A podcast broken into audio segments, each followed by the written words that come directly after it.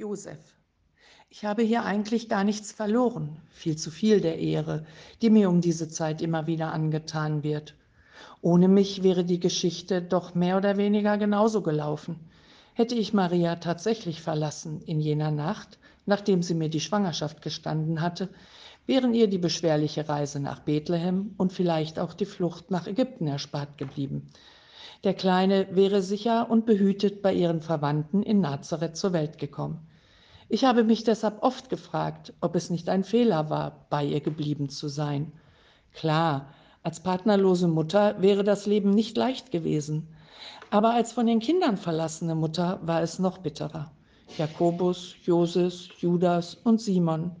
Alle unsere Jungs sind ihrem ältesten Bruder auf seinem fatalen Weg gefolgt. Aber eines immerhin, eines wäre anders gewesen.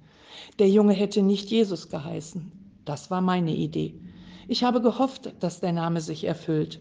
Ein Retter sollte er werden für Maria und mich, für unsere Liebe, für unsere Familien.